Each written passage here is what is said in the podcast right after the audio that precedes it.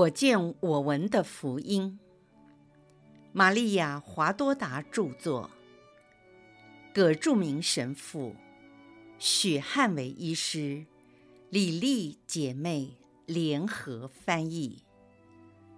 第一册：玛利亚和耶稣的诞生。及其隐居生活。第二十八章：前往白冷。我看见一条大道，路上到处都是行人，还有许多小毛驴载着人和行李，往同一个方向去。也有其他的毛驴来自反方向。由于天气寒冷，骑驴的人驱使驴子快跑，走路的人也急忙赶路。空气清新干燥。可以感受到冬天寒风刺骨，荒凉的野外更显得遥远辽阔。牧场上的矮草被寒风冻坏了，羊群接二连三地寻找草吃，也找阳光。太阳只是缓慢地上升，羊群紧靠在一起。同样感受到寒冷的天气，羊咩咩地叫着，仿佛对太阳说：“快上升吧，很冷啊。”这条大道经过起伏的山丘和低谷，往东南的方向。玛利亚坐在一只灰色的小驴上。他全身包裹在一件厚厚的外裳里。他的安座前放了一只去赫贝隆时相同的小箱，里面装满了日常生活需要的用品。若瑟牵着缰绳走在一边，不时地询问玛利亚说：“你累吗？”玛利亚看着他，微笑地说：“不，我不累。”当若瑟问他第三次的时候，玛利亚加上了一句：“你一定走得很累了。”我不要紧，我在想，如果能多找到一匹毛驴，你就可以坐得比较舒服，而我们也能走快一点。可惜没找着。现在大家都需要一只毛驴。放心吧，我们很快就会抵达白冷镇。这座山的后面就是厄弗拉大了。若瑟讲完话，他们开始沉默不语。童贞女当她不说话的时候，好像收敛了心神，在默祷。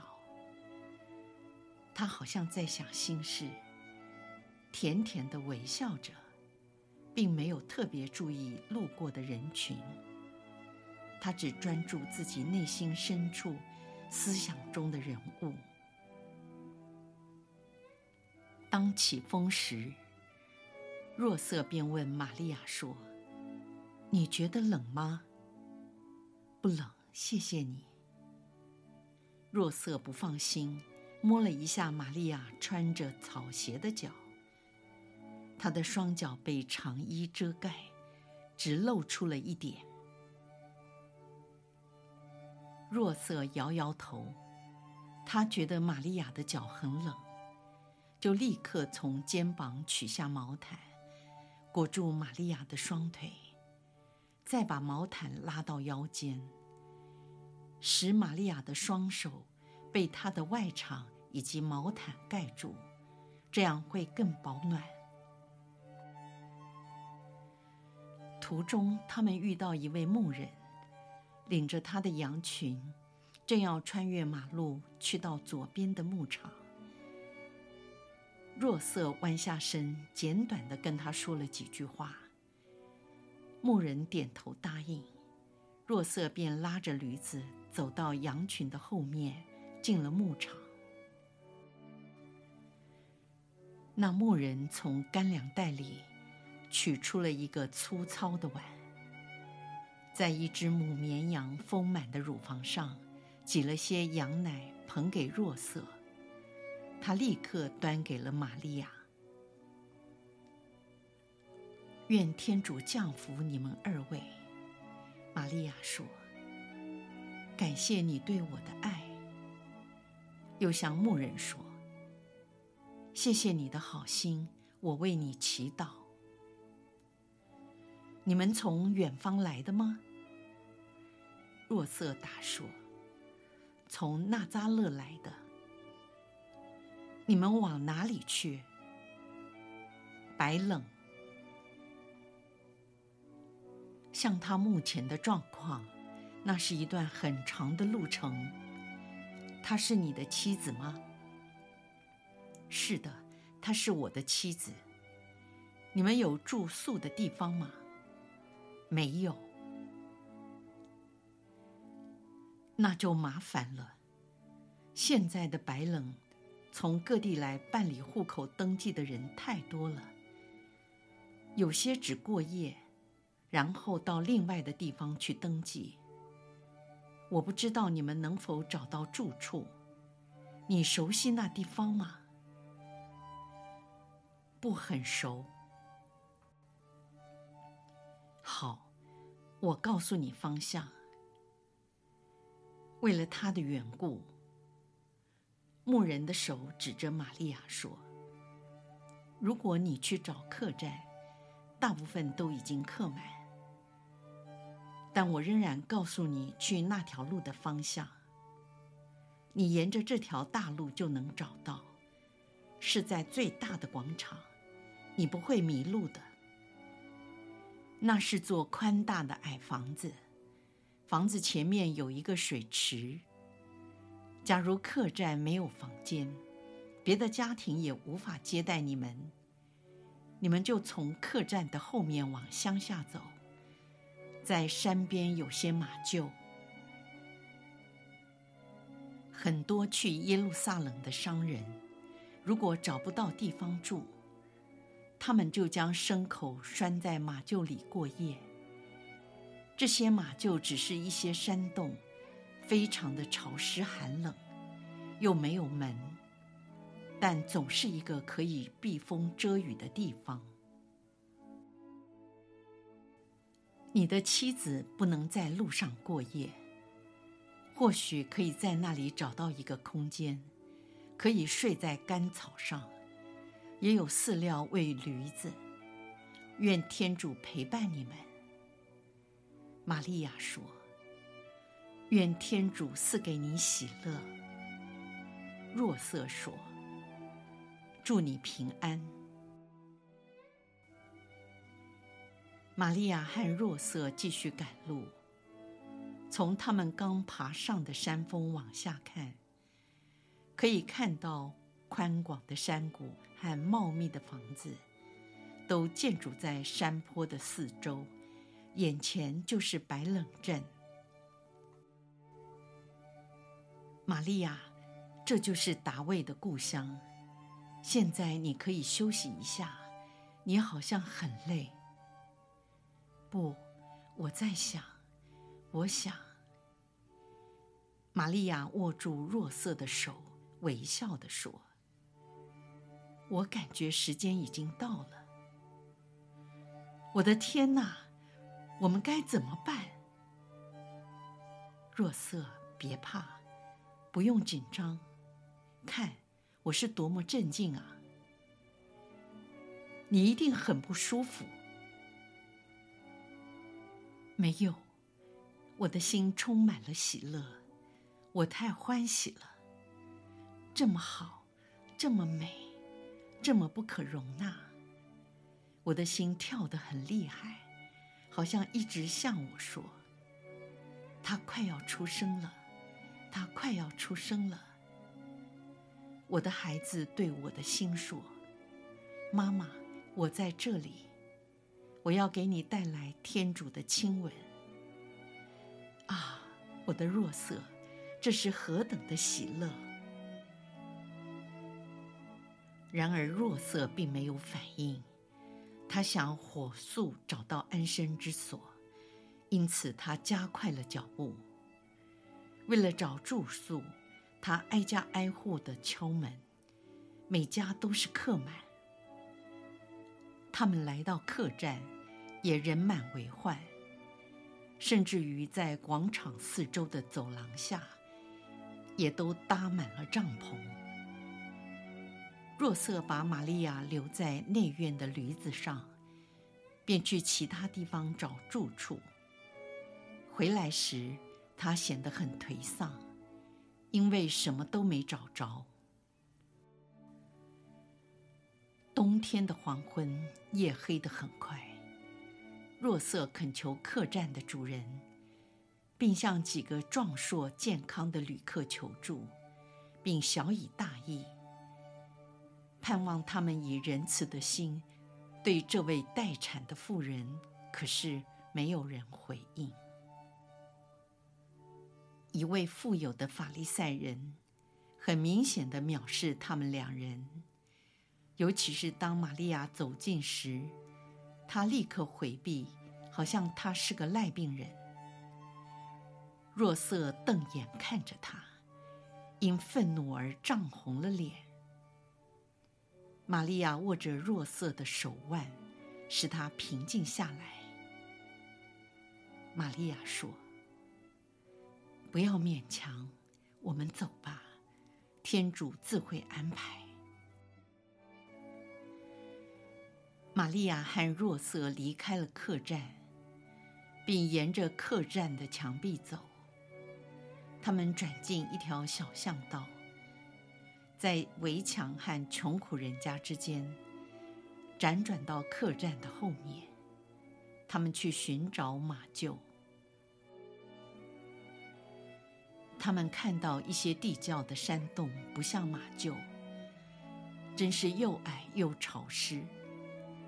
较好的已经有人住下。若瑟非常气馁。一位老人向他们喊说。喂，加里肋亚人啊，在那废墟的尽头有一个洞穴，也许还没被人占住。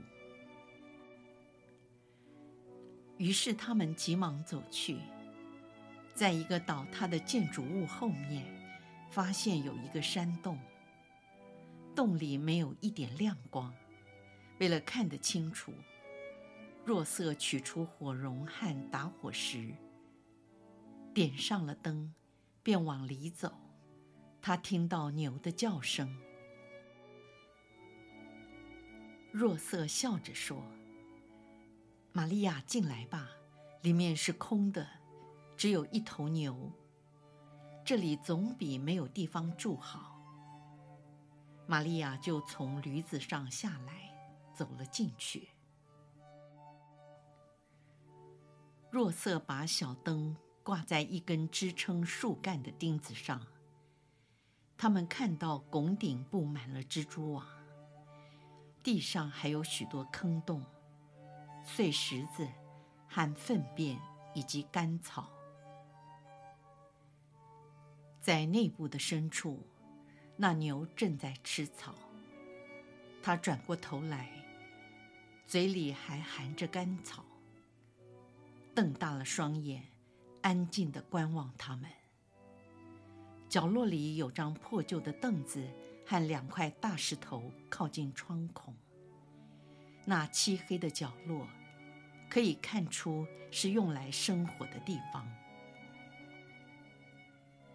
玛利亚走进牛的身旁，由于天气很冷，她把手放在牛的脖颈上取暖。那牛低鸣了一声，却一动也不动。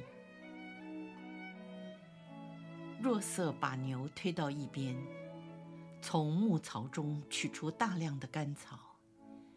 他为玛利亚在地上铺了一张睡床石。